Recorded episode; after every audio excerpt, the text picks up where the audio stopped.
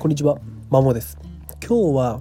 ちょっと日曜で、まあ、近くで妻と娘がもう寝ようとしてるので静かめに話します。内容としてはアクションに時間を取られないためにできることっていう話をしていきます。まあ、アクションに時間を取られないためにすることですね。まあ、自分はその読書をですねこれも 1000, 1000冊以上多分読んできて、まあ、いろんな読んでよかったと思う本と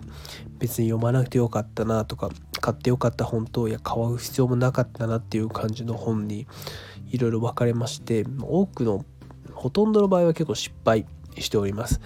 でそこから得た教訓を超お話を短めにさせていただければと思うんですけども結論2つでまずはもう数打ち当たるですね、まあ、要はいろいろいいと思った本を買ってまあ良ければそれは良かった。ダメだったらなんでダメだったのかを踏まえて次の購入に生かすっていうのとあとはあのなんかちゃうな買った本とかなんかちゃうなっていうのはもう読まない。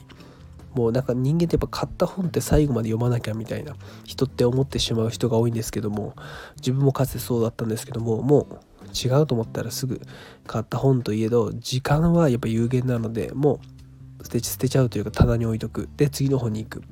であとは一番無難なのは、まあ、大きな本屋に行って今日面白そうな本を手に取ってざっと全体見て面白そうであれば買うっていうことであればあながち間違いじゃないかなっていうふうに思います。はい、なので、まあ、まとめると3つでアクションに時間を取られないためにはまずはいろんな本を面白そうと買ってトライアンドエラーを繰り返す、まあ、量が質を凌駕する。って話。と2つ目は、まあ、買ったとしてもえっ、と